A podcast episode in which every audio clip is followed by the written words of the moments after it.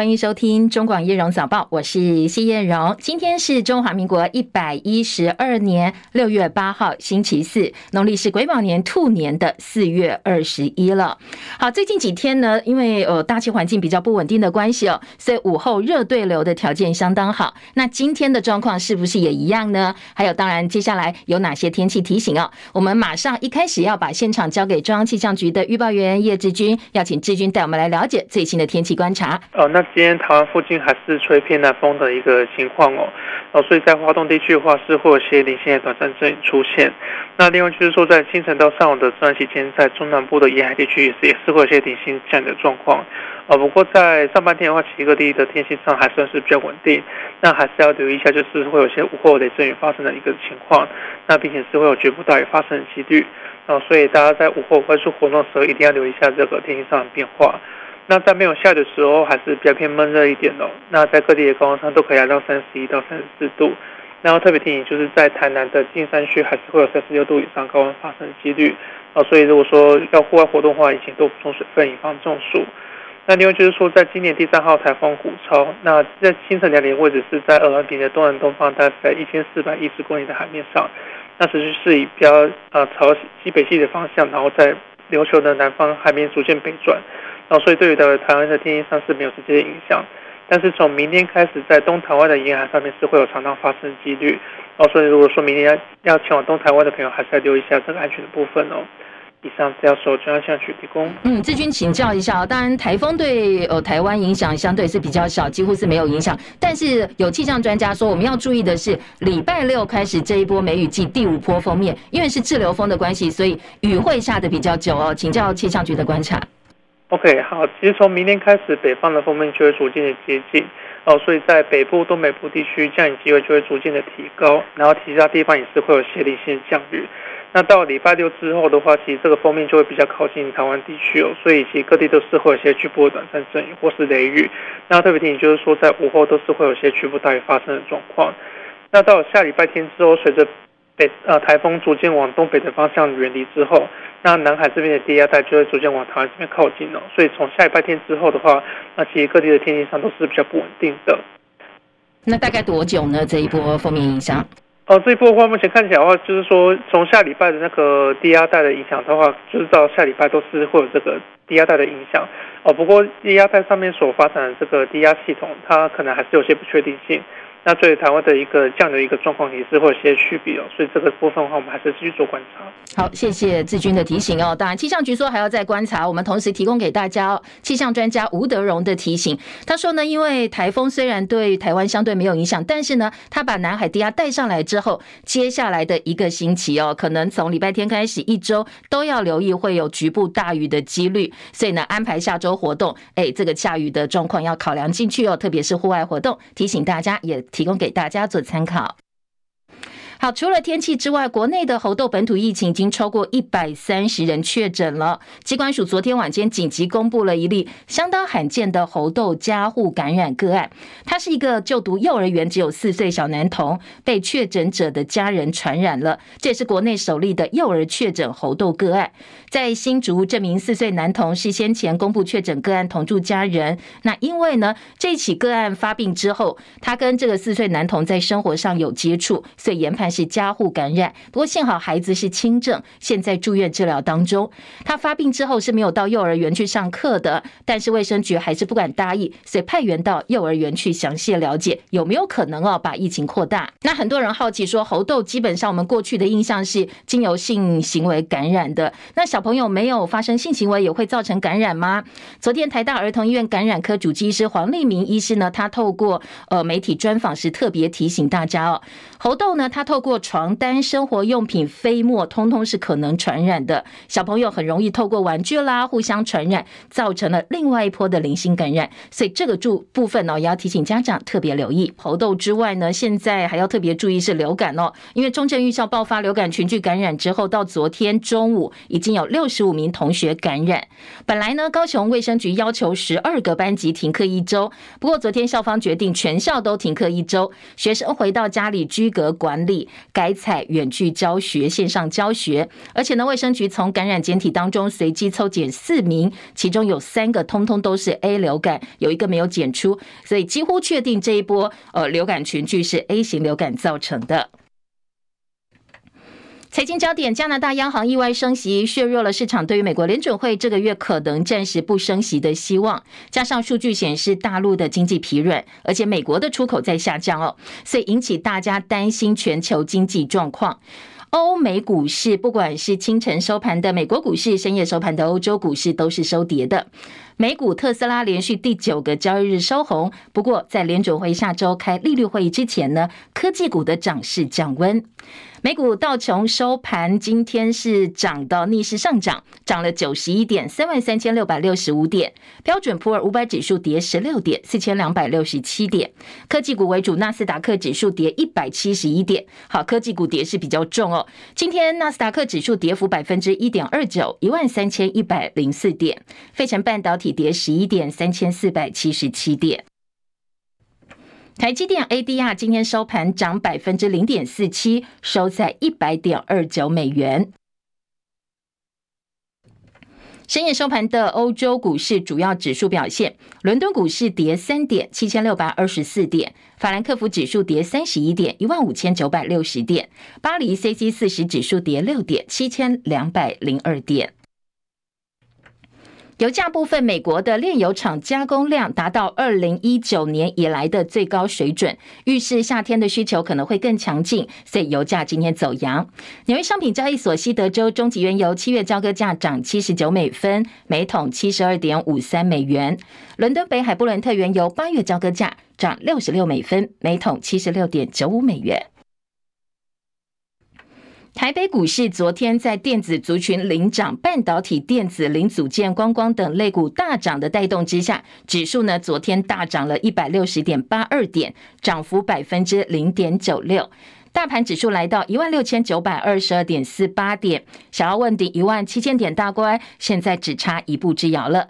五月份出口持续下滑，财政部昨天公布五月份出口规模值三百六十一点三亿美金，年减百分之十四点一，这是连续第九个月的负成长。台湾美国商会昨天公布二零二三台湾白皮书，对目前政府的能源政策用词相当严厉。好，美国商会认为台湾的能源转型进度远远落后，不但影响到产业发展，也影响到国家安全。所以，美国商会呼吁政府应该提出确保供电无虞的政策蓝图。而且，美国商会规划接下来几个月会跟三位主要总统参选人见面，时间点可能就在夏天，马上就到了。而到时候呢，美国商会会针对白皮书上的议题，包括能源、打造韧性跟关键基础建设等等，来问这些参参选人有什么样的想法跟政策，希望呢能够听到不同的答案跟意见。美国商会执行长张少云他昨天呼吁政府应该要有更明确的能源转型蓝图。至于说它绿电是不是足够的问题的话，呃，最主要就是刚才提到的，就是供方跟用方之间的这个协调的问题。我们希望能够看到更清楚的蓝图。让我们知道说什么时候有有多少电，大用户跟小用之间买电的情况是怎么样子来厘定的，这些都是一些到目前为止我们关心的议题。好，美国商会非常关心投资环境，特别是在供电的部分。昨天他们开了记者会哦，针对台湾的能源数位化、人才招募以及医疗保健还有关键基础建设等等议题，提了九十五项建议，认为台湾应该更落实商会建言，快速的采取行动，来打造更具有竞争力的工作环境，吸引同时留住人才。能源议题部分，美国商会说，台湾从逐渐废核到现在，未来能源有没有办法？法供给无余，高度取决于再生能源的开发。特别聚焦的包括离岸风电，还有更加依赖液化天然气。不过，美国商会担心的是，台湾力求大幅度调整能源结构，但是进度部分呢是远远落后的，也影响到产业的运作跟国家的安全。好，民进党党主席赖清德先前抛出已除役的核能机组可以紧急使用的见解，被外界质疑说，诶，接下来民进党是不是会修正核能的方向？不过这两天，包括呃蔡英文总统啦，或者是行政院都出来否认哦，说非核家园的目标不变。昨天，经济部长王美花在播出的网络节目上表示，说政府正在盘点台湾面对战争天然时的电力韧性。当再生能源最大化之后，到底该如何支撑台湾？万一万一还是不够用的时候，有没有可能让核能也成为电力韧性准备的一环？王美花松口了，她说呢，这确实是讨论的选项之一。核废料的处理部分，昨天王美花也呼吁说，这个部分呢，需要中央跟地方好好的合作处理。好，昨天很多的政治人物哦，包括美国商会都聚焦在讨论台湾的能源议题、能源政策。台积电董事长刘德英前一天在股东会上被问到缺电问题的时候，他也直言说，台湾政府认为我们的电是够的，我们也只能相信他。好，我们也只能相信他，听起来蛮无奈的，所以引起了昨天政坛的蓝绿互杠。好，很多人解读哦，这是暗酸执政党。国民党总统参选人侯友宜昨天在轰中央，强调要重新调整能源的配比，而且呢，说接下来要报告核电到底何去何从。民进党则透过立院党团回呛，说这是国民党刻意误导刘德英的说法跟核电有关系。他说刘董事长根本没有讲到核电，而人在日本出访的民众党总统参选人柯文哲说。呃，他其实哦，在目前民进党的再生能源政策部分呢，他也是相当有一件加码攻击，缺电危机是国安议题。他重申不能够说我要台积电，但是不要核电，真的要开始取舍。核电停掉，再生能源追不上来，反而是民进党的神主牌。他说，现在民进党就是紧抱神主牌，然后不顾事实。在美中台三边关系呢，以及欧洲怎么来看台海争议，继续我们来关心最新的国际焦点，有最新的民调哦。那首先呢，智库欧洲外交关系发布了来自十一个欧盟国家的最新民调显示，如果说美中为台湾发生冲突的时候，多达百分之六十二的欧盟国家的民众表示，他们希望自己的国家能够保持中立，宁坐壁上观，不想要涉入台海议题、台海冲突。对此呢，立陶宛的外交部次长聂留贤他在论坛当中也回应了这份民调，他说：“呃，当然现在是这样讲，不过他相信。”当危机真正到来的时候，大家的心态会做改变。而国防安全研究院有一份民调说，台湾现在以美论疑似退烧了。如果两岸发生战争，你认为台美国到底会不会出兵帮忙台湾呢？好，这一份民调呢，百分之五十五的受访者说会，百分之三十七认为不会，这比较接近是二零二一年九月相对比较正面的看法。南韩总统尹锡悦昨天说，根据他跟美国总统拜登达成加强华盛顿当局对南韩核承诺的协议，他认为现在南韩跟美国的关系已经升级为以核武为基础的联盟，所以呢，他大张呃这个大张旗鼓的宣布说，现在拜登跟我在四月共同宣布华盛顿宣言，这现在代表的是韩美同盟已经正式升级为核武同盟了。而美联社报道，日本、美国、澳洲加紧跟太平洋岛国合作，显然是为了反制中国在区域扩大安全跟经济影响力。两周前组成四方安全对话的美国、日本、印度、澳洲四国领袖才刚刚强调说，海底电缆作为通讯基础建设的关键成分，跟网络连线根基相当重要。日本昨天就宣布要跟美国、澳洲签约，投入密克罗尼西亚群岛东部岛国之间九千五百万美金（大概台币二十九亿元）的海底电缆计划，要改善太平洋地区的网络连线。而中国大陆在这个地区呢，正在扩大影响力。还有泰国切断对缅甸边境 KK 园区的电力供应，在当地有价值大概数亿美金哦，数十亿美金，由中国大陆资金支持的开发计划。所以很多的分析家认为，这项决定呢，到底是不是针对中国大陆而来，大家高度关注。而北约下周会在欧洲举行北约史上最大规模的空军部署演习，预料会有来自二十五个国家超过两百架的军机来参加这一次大规模的演习行动。今天的外电还有很多聚焦在环保议题。首先呢，加拿大官员说，气候变化增加了炎热跟干燥天气的风险。现在呢，加拿大正在为有记录以来最严重的野火季节预做准备。美国白宫也跟加拿大政府联系了，说会提供帮助。戚海伦的报道。猛烈的野火肆虐加拿大，北美数千万人被警告，空气品质达到危险程度。周三，纽约市和渥太华的空气品质最差，达到危险等级。工位官员警告人们不要在户外运动，并且尽可能减少接触烟雾。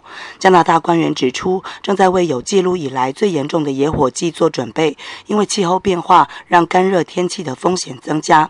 美国白宫新闻秘书尚皮耶说，正和加拿大政府保持联络，已经部署了六百多名美国。的消防员和人员以及相关设备，他也说，这是气候危机如何扰乱社区和生活又一个让人震惊的例子。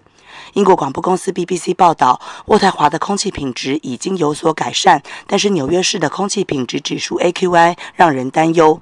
专家提醒，避免吸入烟雾的最简单方法是待在室内，最好是关上门窗。而烟雾对于老人、小孩以及心肺健康有问题的人尤其有害。在多伦多动物园，已经把一些动物带进了室内，以躲避空气污染。纽约州也有几个动物园关闭，而马里兰州的州长则是要求人们限制外出时间。记者戚海伦报道。好，为什么美国要提供帮忙？因为他们也受到影响喽。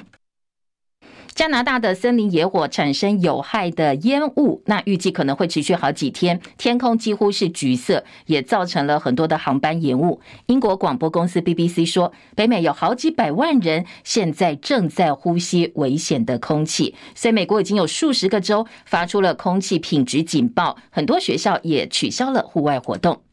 俄乌战争开打超过一年，影响的层面相当多，气候危机也因为战争加重。所以，联合国气候会议本周在德国登场，有很多的专家都说，战争开始之后一年引发一点二吨的温室气体排放，相当于比利时这个国家一年的碳排放量。所以呢，战争现在对于气候危机也影响相当大。美国在台协会 AIT 主席罗森伯格访问台湾，他前天已经跟蔡英文总统、国民党主席朱立伦见过面，而昨天下午呢，则是到新北市政府拜访市长侯友谊。当然，侯友谊也是罗森伯格这一次访问台湾第一位拜会的蓝绿白总统参选人。双方针对两岸议题、台美关系都有深度交流，而侯友谊在会中表达了他访美的意愿，说透过党中央等单位对接之后，希望能够拜访美国的政要、议员、智库，还有侨胞团体。结束会面之后呢，侯友谊亲自陪同罗森伯格搭火车到平西去放天灯。好，北新北市府释出来的消息说，宾主尽欢，一直到晚间十点半才结束了这一次的放天灯行程。除了侯友宜之外呢，接下来罗森伯格也会拜会，包括了副总统、民进党总统参选人赖清德，还有民众党的党主席哦，总统参选人柯文哲。侯友宜昨天跟国民党中常委举行了便当会，他承诺会赶快展现整合成效。明天要成立包括选办、党部、党团跟智库合作的四方平台，大家一起同步面对选战。好，比较尴尬的是哦，昨天这场便当会。大家吃的便当呢？这个老板呢，企业名字这个便当店叫做老三便当。因为最近很多民调都说侯友谊的民调掉下来了，变成老三了，所以大家说，哎，怎么这么刚好？又点呃点到了老三便当，所以尴尬的场面或这样一个情况呢？昨天国民党怎么化解呢？立院党团总召曾明忠说啊，这其实话题不好笑啦。那洪孟楷反讽说啊，那如果你嫌老三便当不好，以后干脆规定哦，所有候选人的便当呢，通通都只能够订冠军便当。张伯仲的报道。对于侯友谊和中常委们的首次便当会，却被发现订购的便当名为“老三便当”。党团总召曾明宗对于有人想借题发挥，显得很不以为然。这个是平常供应党中央的便当，是一个庶民便当。我觉得您假设拿来做一个议题操作，真的不合适。承办人他就是这平常党中央买便当的时候，他是选择之一啦，而且菜色很一般一般。所以你假设因为餐盒的名字要用他的名称去操作，我觉得不太合适，也不太好笑。说完。郑明宗没有回答其他任何问题，就转身走人。最后受访的立委洪孟凯则认为，那个菜色其实非常的简单，就是一个卤鸡腿，然后一般简单的便当。但是我们讲，如果说真的是老三餐盒，又怎么样呢？我们把老三餐盒吃的光光，不就变成是我们不会再老三了吗？我们就变老二，我们之后就变老大。如果说大家真的那么 care 那个餐盒的名称的话，以后中常会天天订冠军餐盒，会不会更好呢？他觉得其实重点在于有自信就不会怕任何挑战，怕的不是别人怎么强，而是怕自己没信心。他认为刚刚经过一小时的对谈，侯友谊展现出来的信心比任何人都强。中广记者张伯仲台北报道。国民党五月十七号征召新北市长侯友宜选总统之后，红海创办人郭台铭的动向就格外受到关注。郭台铭上周跟民进党总统参选人赖清德、民众党总统参选人柯文哲同台，而这个星期六呢，他会回到当初参加国民党征召时首度拜访的高雄出席公开活动。讲到高雄，大家就会直接联想到前立法院长王金平了。那此趟高雄行，郭台铭会不会跟王金平见面呢？王金平先前曾经三度拒绝担任国民党总统参选人侯友谊竞选总部主委，所以这一趟会不会跟郭台铭见面，也备受瞩目。好，要挑战二零二四总统大选的还有柯文哲。民众党主席柯文哲访问日本，展开为期五天的出访。他昨天接受日本 NHK 专访的时候，也提到了台日比较敏感的钓鱼台议题。他说，台湾渔民不会是自己要争这一块土地，而是希望能够在这一个地方捕鱼。他昨天下午再补充强调说，现在呢，必须要先解决民生问题，有争议的事情后面再处理，不能够一直为了主权在讲主权，结果造成了台湾的渔民无法捕鱼了。对此，侯友谊竞选办公室昨天晚间发出声明，强调钓鱼台是中华民国领土，这是事实。国家元首应该拼全力来捍卫国家领土，坚持国家主权，没有退让空间。有领土才有领海，才有经济海域，才能够让我国的渔民自由跟安全的捕鱼。马政府跟日方签署的台日渔业协定，应该要积极落实，才能够保障台湾渔民的作业不受外力干扰。另外，柯文哲接受日本朝日新闻专访时提到，碍于选票压力，所以他没有计划出访中国大陆。他说这个选票会掉哦。那柯文哲昨天解释说，现在没有计划到大陆，像他去日本、去美国都有目的，但是目前想不到什么样的目的去访问中国大陆，所以暂时没有这个计划。好，另外，柯文哲在上个月宣布的募款行动，这个小额的募款呢，现在累计的金额已经上亿了。他昨天在公布了阿北加油站的官网，设计出一些文创小物呢，来跟一些呃文创公司来做合作，来开卖。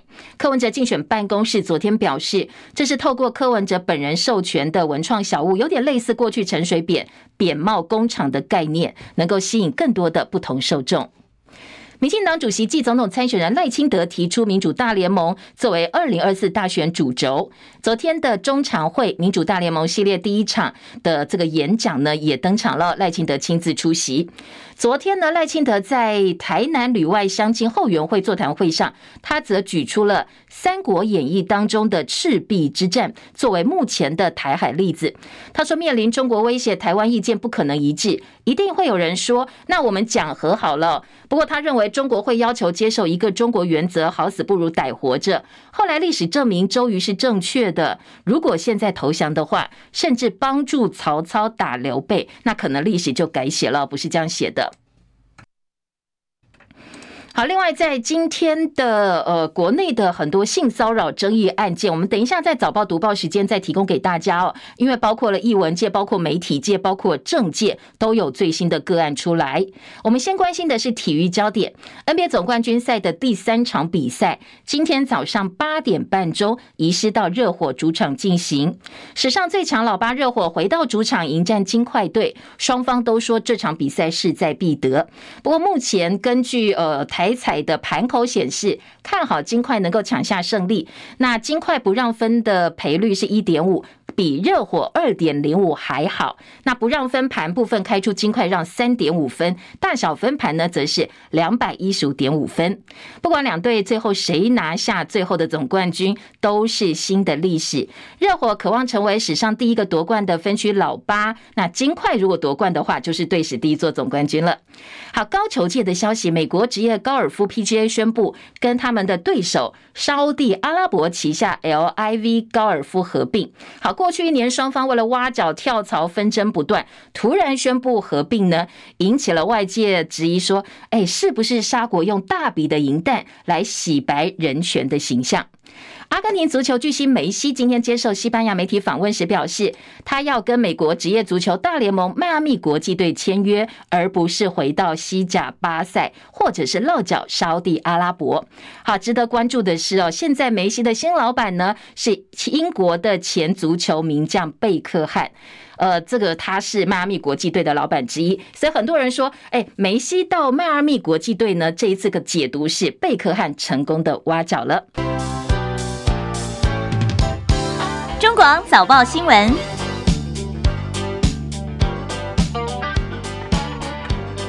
好，再来关心今天早报的头版焦点。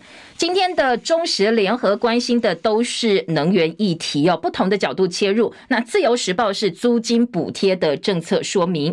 我们先从能源政策听起哦。今天的联合报头版大标题告诉你，美国商会白皮书严批我能源政策，说呢能源转型落后，冲击到国家安全。好，这是联合报的标题。中国时报今天则是把呃这个焦点呢，把大标题的位置给侯友。谊，侯友宜说：“我选总统，我来解决问题。”好，讲的是什么？讲的是核废料大战呐、侯友宜昨天首度松口，支持战储场。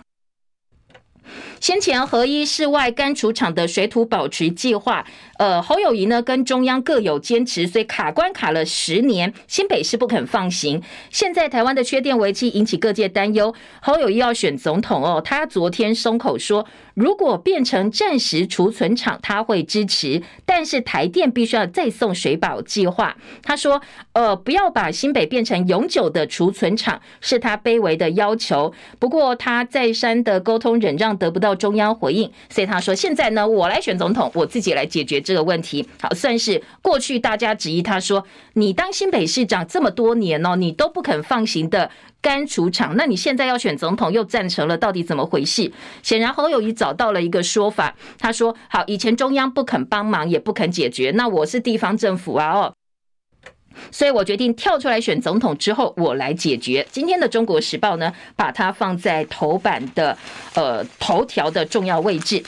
美国商会质疑我们的能源政策，今天联合报放在头版头条大标，自由时报把呃美国商会提出来的建言一样放在头版显著版面，头版中间版面。但是自由今天抓的点是，美国商会说台美洽签 FTA 应该要越快越好。好，这是自由抓的点。那自由时报头版头条是什么呢？他告诉你说，呃，史上最大规模的租金补贴，七月三号就要开办了，三百亿元的租金补贴，十八岁就可以。申请今年的目标是要四十万户，比去年成长超过四成。好，政策方面的说明，相信很多的听众朋友对这个政策也有兴趣。等一下告诉大家细节的部分。财经报纸今天两个财经报纸头版头条不太一样。呃，工商时报说。半导体的市值重返二十兆，包括台积电、联发科、日月光呢，都是往上冲的。这三家公司单日市值总和攀升到十六点五兆，睽违一年的荣景再现。经济日报今天的头版头条是大力光的拉货动能越越强，这是董座林恩平昨天试出来的。正面讯息，《经济日报》拉到了头版头条，说接下来呢，大立光会继续开发高规格产品，拉升毛利率，手机 AP 库存还是非常的严重。两个财经报纸的内页也都对于目前的能源政策跟昨天哦。呃，美国商会的建言给了相当的版面来做介绍。好，这个是各个报纸啊，今天处理比较重要的新闻，我们先快速扫描一下。接下来就回头来听听看细节部分、分析部分还有哪些，提供给大家更多元思考的角度。我们先从中国时报听起哦。今天的呃联合报好了，联合报关于美国商会这个起头的质疑能源政策的部分到底讲了哪些事情？联合报大标题说，我们的能源转型太落后了，影响到国安。而在美国商会的报告当中，是用能源转型进度远远落后这几个字来形容目前的能源转型，说影响产业，影响到国安，所以政府要提出供电无虞的政策蓝图。好，美国商会肯定政府是在努力当中，但是也说，我们去年也给你们很多建议哦，建议了一百零二项议题，但是呢，你只有解决了八个问题，八项完全解决，所以台湾政府并没有决心，希望未来几个月相关部会能够让这些投资者看到政府的一个努力，同时一再建议说要思考更多可能性的一个能源选项。好，联合报今天二版陈希文的特稿说，美国商会跟国人一样担心，对于蔡能源政策打了一个大问号。记者陈希文的特稿说，台电董事长刘德英呢，先前在股东会上语带无奈说，政府说二零二五不缺电，我们只能相信。好，只能相信，在我们呃，如果你理解这样一个语义的话，可以感受到是无奈的一种说法。不过呢，供电无虞是实质政策问题，不是一个信仰，不是政治信仰。人民企业无奈，那只能相信政府。你握有政策工具的政府，你还要自欺欺人吗？好，今天的联合报在特稿当中说。美国商会直言，台湾力求大幅度调整能源结构，不过进度远远落后，所以对于未来有没有办法稳定供电，美国商业商会呢是抱有疑虑的。对于解方，美国商会说得很委婉，除了要求政府加强再生能源发展、发展地热，也建议。台湾从可靠性跟经济效益的观点出发，保持平衡多元的供电组合。好，这话呢，当然绕来绕去哦。今天联合报说，就只差最后一句没说出来了，就是核能也应该是供电组合的选项之一，不能够说太白，但是差不多就点到了。所以接下来我们主要的总统参选人他们有什么样的回应？对于能源政策，大家要不要就打开天窗说亮话？你到底要不要核电嘛？哦，特别是赖清。德不要再说什么紧急状况之下，呃，这个最后的一个备用选项，那备用选项也是要核能啊，就直接把话讲清楚了。好，联合报今天在二版说，侯友谊说赖清德关心过核废处理吗？刘董的担心也是我的担心，中央做不好，不如自己选总统来解决。没有反核电，他特别强调他过去没有反核电，而是针对核废料要摆哪里，必须要讲清楚。他说不能够永久储存，但是如果是暂时储存的话，他愿意哦，愿意接受。这个也是今天中时头版的重点。而台电的部分呢，则是表示说，核一干除厂经过司法认证十年卡关是错误，所以呼吁新北市政府尊重司法合作，好好。做事情来面对核废料的难题。台电的部分说，侯友谊二零一九年三月受访表示，没过是你是你台电没做好，不是我不要给你过。现在法院已经判决了，所以新北市政府应该要尊重司法。民进党则说，侯友谊对国家政策状况外，特别能源。外行又爱造谣制造恐慌，依据台电公开资讯揭露的备转容量率，说呢，你这个看一看，再告诉大家到底哪里缺电。好，这是民进党坚持没有缺电。好，在今天的联合报，另外还有王美花哦，王美花也慢慢松口了。他说，因应紧急状况，盘点电力的韧性。当然，除了增加绿能供应之外，核能也是考虑的一环，考虑考虑的一环。当然。慢慢慢慢口风松动之后，就是要朝向二零二五非核家园，是不是也会来一个急转弯、大调整？大家拭目以待哦。回应美国商会经济部说，再生能源进入稳健成长期，说当然有曲线啦，发展曲线过去起步比较慢，但是呢，慢慢慢慢我们在稳健成长当中。说呢，包括离岸风电啦，很多太阳光电都是企业洽购重要的绿电来源。不过昨天台积电也讲啦，我们绿电就是不够啊，台积电可以买，它有钱嘛，但买太多别人就没有。但是我们经济部还说，我们在稳健成长，很多东西大家都可以选择哦。显然跟昨天呃台积电的说法。是不对平的，是有点在各自的轨道上。好，能源转型，今天的《中国时报》头版头条也是美国商会示警，台湾能源转型远远落后，没有时间可以浪费，一样放在头版做了报道。自由时报这一则新闻呢，嗯，也是大作。自由今天坐在了二版的版头。台湾能源转型落后，美国商会说影响到产业跟国安，探索其他替代能源来提升自给率。但是，当然，自由特稿跟中时联合就比较不一样了。说，呃，这个经济部长表示，绿电起步比较慢，我们是三步做两步走。接下来，离岸风电成熟，通通卖给企业。然后呢，说现在国民党骂缺电又挡发电，不要让政客两套手法影响你。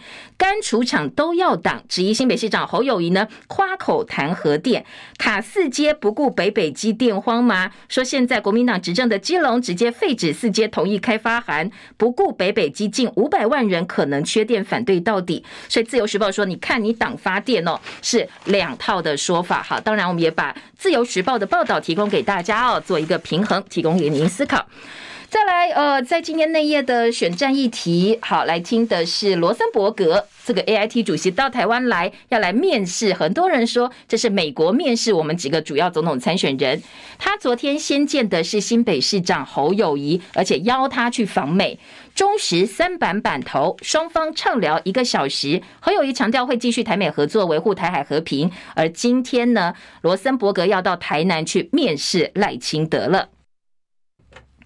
下半版面有这个侯友宜说，在近半党中央党团智库部分的四方平台正式启动，快速扩大团队编制，负重前行。昨天，呃，在国民党中常委的便当会之后，侯友宜说，今天正式展开四方平台哦，要岁月静好，就必须要负重前行。联合报今天在社论给了侯友宜一些建议，他说呢。攘内外必须要先安内，侯友谊必补的三块拼图。今天联合报社论提出，呃，他们的建言给侯友谊，说当然民调部分赖清德领先，侯友谊并没有明显得分。民进党的形象性骚扰风波扩大之后。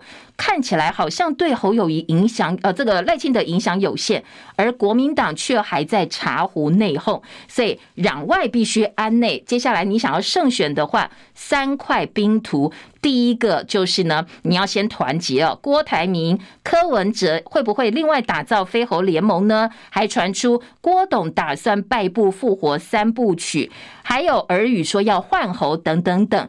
基层小鸡怎么办呢？很多人都说不知道该怎么办，难掩蓝色忧郁。所以呢，你自己哦，你要让自己成为非绿共主，怎么样整合泛蓝的山头？这是你第一个工作。然后再来呢，呃，包括你看，现在王金平也不肯当你的竞选总部主委，你要谦卑啊。过去当然很多的这个作为呢，现在都一一要出来。呃，这个收拾善后了哦。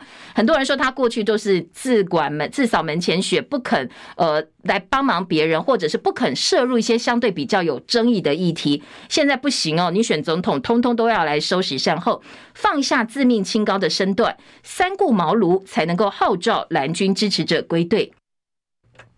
第二块拼图就是你的竞选团队缺乏全国性占主，这是一大隐忧。你用地方选举的规格在打选战，所以你怎么样强化竞选团队是你的第二块拼图。呃，再来呢，还有第三块拼图，总统大选不是你一个人的武林，是全国非律民众的期待，全党之势。还有立委选战，你要带着走哦。所以呢，今天在联合报社论当中说，重大政策你要跟党中央的标准口径要对出来哦，两个要对准口径，提高论述的魅力，这是你第三块拼图。当然还有国际的部分啦，对美的部分啦，一些比较重大、比较有高度的议题。好，侯友宜要加加油。好，这个是联合报今天的社论提醒。好，再来听到的是，呃，在内页新闻呢，侯友宜昨天也开始要拉拢年轻选票了，玩 IG 秀二十岁的照片。赖清德则举赤壁之战大谈两岸。他昨天呢，当然提到了要不要跟对岸对谈，他用赤壁之战来做比喻。薛明志当呃郭侯两人的沟通桥梁吗？侯友宜说。他们谈的是人才的培育。郭台铭之外呢，柯文哲在日本谈钓鱼台，哀轰放弃主权。他说，台湾人要的其实不是土地，而是哦，希望呢能够到那里去捕鱼。好，联合报也说，这个罗森伯格首见侯友谊，那关心的是侯友谊访美计划。再来，侯友谊之外，赖清德昨天回应性骚扰，说只要有主管隐匿被发现的话，开除永不录用。好，这是联合报今天的标题。而在自由时报标题给的是赖清德说，居住跟性别议题，那民进党必须要更有同理心才行。好，几个标题哦，我们提供给大家做参考。赖清德另外还有一个 case，今天的中国时报做到了四版版头。蓝营立委控赖赖清德的爱将张正元卷入 IMB 诈骗案，说他曾经到主嫌曾耀峰豪宅开趴之后，宜兰站对面土地就标给川盛集团了，质疑官商勾结，要求赖清德必须要讲清楚。明星警检察官跟 IMB 主嫌尹燕，台高检署已经正式分案，说调查官竟然投资诈骗集团一千两百万，立委的指控是真的，不是假的。那全案并案调查。王宏伟五月二十四号公布影片，是 IMB 投资人说明会找来的讲师有提到，调查局人员投资了一千三百万，不敢声张，说连调查局的人都投进钱来了，叫大家哦，说你们其实哦自己要稍微长窄一点。那那今天的《中国时报》内页就说，赖清德的爱将除了调查官这部分是事实之外呢，他的爱将也卷入了 IMB 诈骗案。他是曾经担任台南市府交通局长，后来当了台南市的副市长哦。好，今天在呃《中国时报》把这个案子呢放到了版头的大标。联合报今天头版还有一个大家可能还蛮有共感的这个照片，联合报的头版图片，女童哦在沙鹿呢过斑马线，闪过二十四台车之后，没想到。就快要过斑马线终点前，还是被撞了。今天的联合报有把呃翻拍的影片呢放到了头版。二十九岁无姓女子在沙路一个无号志路口走行人穿越道，闪过二十四辆汽机车，差两步就到对面，却被疾驶而来的机车撞飞，受伤送医。好，这是联合报今天头版照片。这个沙路的地狱路口二十年没有设红绿灯，妇人抱怨车不让人过马路要十分钟，政府无统计。无号志的路口变成行人安全的盲区了。说这一个二十九岁的女生，她要过马路，过了这么久，结果呢，好不容易快要抵达对对对象了，对方这个道路的另一边了，他过马路要过去嘛？哦，结果没想到，竟然后来最后两步被二十七岁吴姓男子骑的机车撞上，他被撞飞到十公尺外。那当然，这个骑士说他忘记当时到底是什么状况了。今天联合报就批评记者特稿说。夺命盲区，中央地方不闻不问。五月底才公布行人优先交通安全行动纲领，要用十九项行动方案跟地方合作改善行人安全。那你怎么来解释台中这一起行人在没有号志灯的路口被机车撞飞事故？中央地方都被打脸，而且脸被打肿了，看得出来呢。你是被动改善，讲了好多漂亮的话，但是真正落实在民众生活周遭的环境，大家恐怕是很无感的。路口死亡车祸将近三成五没有号志灯，交通部说行人很难通行路口，地方呢应该要主动盘点有没有设号志灯。台东干线让支线，台南拦机车变阻轮椅，想甩行人地域不合理的设计，反而是最后呢引起了争议。好，这个交通安全的问题，今天的联合报在内页的三版做了整个版面的报道，提供大家参考喽。再来听自由时报告诉你，租金补贴预计七月三号开办，十八岁就可以申请。今年的目标四十万，比去年成长超过四成。如果你是租房子的话，特别注意哦。今年度三百亿元中央扩大租金补贴，七月三号开放申请，配合民法规定，申请年纪下修到十八岁。那根据自由的报道，在台北只要单身不到十未满四十岁。单身未满四十岁家庭成员名下没有房子，所得符合台北市生活费三倍以下，就可以申请每个月租金补贴三千块。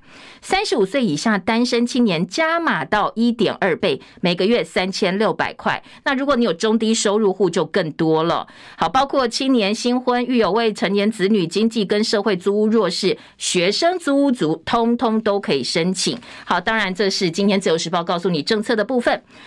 在呃今天的醒报呢，两个部分，一个是大法官全部是绿提名的，时代力量说，其实哦不应该是蔡英文总统现在提名，留给下一任总统去提吧。不过很可惜，制度被破坏了，可能灼伤的是我们的司法公信。行政院的信评会三年挂零，民众党说强化通报机制，通报机制不完善，后续辅导跟惩处机制也不够，所以呢，要怎么样修法保障性骚扰者、被性骚扰者不受二度伤害，恐怕是目前最重要的事。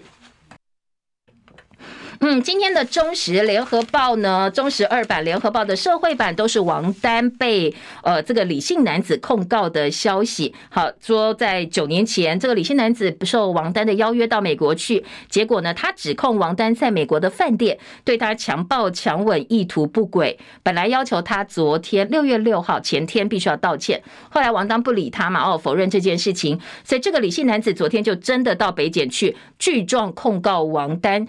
呃，涉嫌强制性交未遂，那王丹的态度也很硬哦。他说：“我已经搭机到台湾来了，我会面对，希望司法能够调查清楚。”好，这个是双方的说法哦。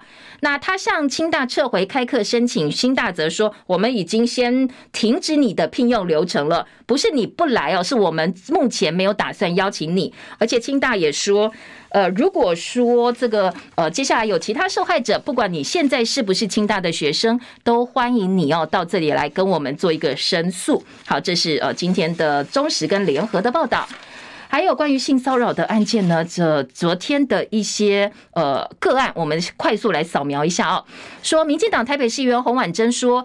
街道市府公园处女职员陈情，长期被性骚扰、职场霸凌，而且人数超过六个，时间跨越包括柯市府，包括现在蒋万安市府，长达五年的时间。而且呢，这个加害者不但呢被长官隐匿、知情不报，而且还升官了。今天洪婉珍要开记者会哦。知韩文化协会执行长朱立熙昨天深夜在脸书贴文，点名知名的影评人、现任国家电影跟影视文化中心董事长蓝祖蔚，说他是性骚扰的惯犯，盗用账号意淫女主播，用言辞肢体性骚扰。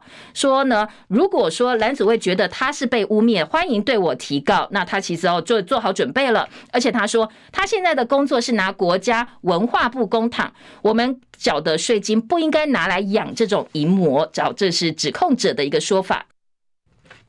还有一个是今天社会版看到国小的校长竟然是狼师，有两个女生出来控诉二十多年前被性骚扰。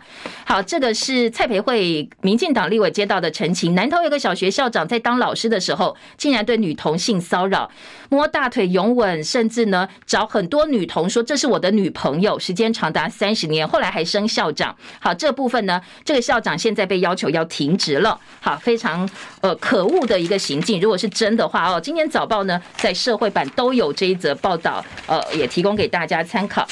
好，再来听到的是关于昨天国内的一些综合性的新闻，维他命 B 群消化消化酵素十五项指标药现在取消健保给付，大部分都是停产或类似的保健食品，软便剂止痛药还是给付的，那不会影响到民众用药。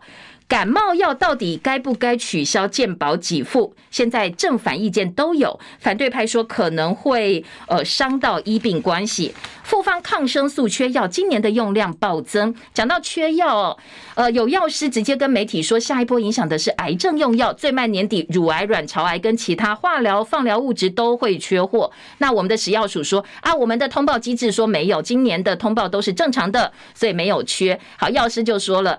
那我们现在第一线很多社区药局拿不到药啊，甚至呢，有些还专程南部没有药，跑到北部的医学中心去。后来又因为规定，他们又拿不到。说难道呢，我们现在缺药就像照妖镜一样哦？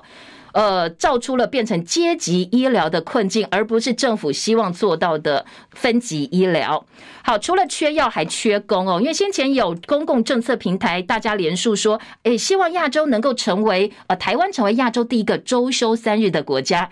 不过劳动部昨天请了劳资政的代表、劳资政学代表，大家开会结论就是，我们现在缺工啦，所以不太可能让大家周休三日。现阶段是有困难的。好，缺药缺工之。之外呢，今天在早报还报道说，台北大巨蛋到底以后能不能够开演唱会？昨天蒋万安说，演唱会移到大巨蛋，呃，可能旁边的李明都说，尽管你不断不断呃加严规定说，呃，这个五十分贝、四十分贝才能够这个演唱，但是李明说是五十分贝，我感觉就感觉到很摇晃啦。希望呢能够把所有的演唱会哦，都从这个台北巨蛋、小巨蛋移走，移到大巨蛋去。那当然，蒋安是给予正面回应，说我们会来思考一下哦。再来听到的是戴野老师暑假要到学校引起校园战争，代课教师产业工会说已经违法了，公布二十二位校长名单。台南市校长协会说这个叫做网络霸凌。财经报纸呢，今天的经济日报告诉你，台股三嘎发威，冲关一万七千点大关。还有呢，在三大金控的部分，前五个月大赚超过百亿元。好，这是今年早报针对财经报纸的几个标题内容，提供给大家做参考。以上是今天夜用早报新闻重点，谢谢大家收看收听，也祝福你美好顺心，拜拜喽。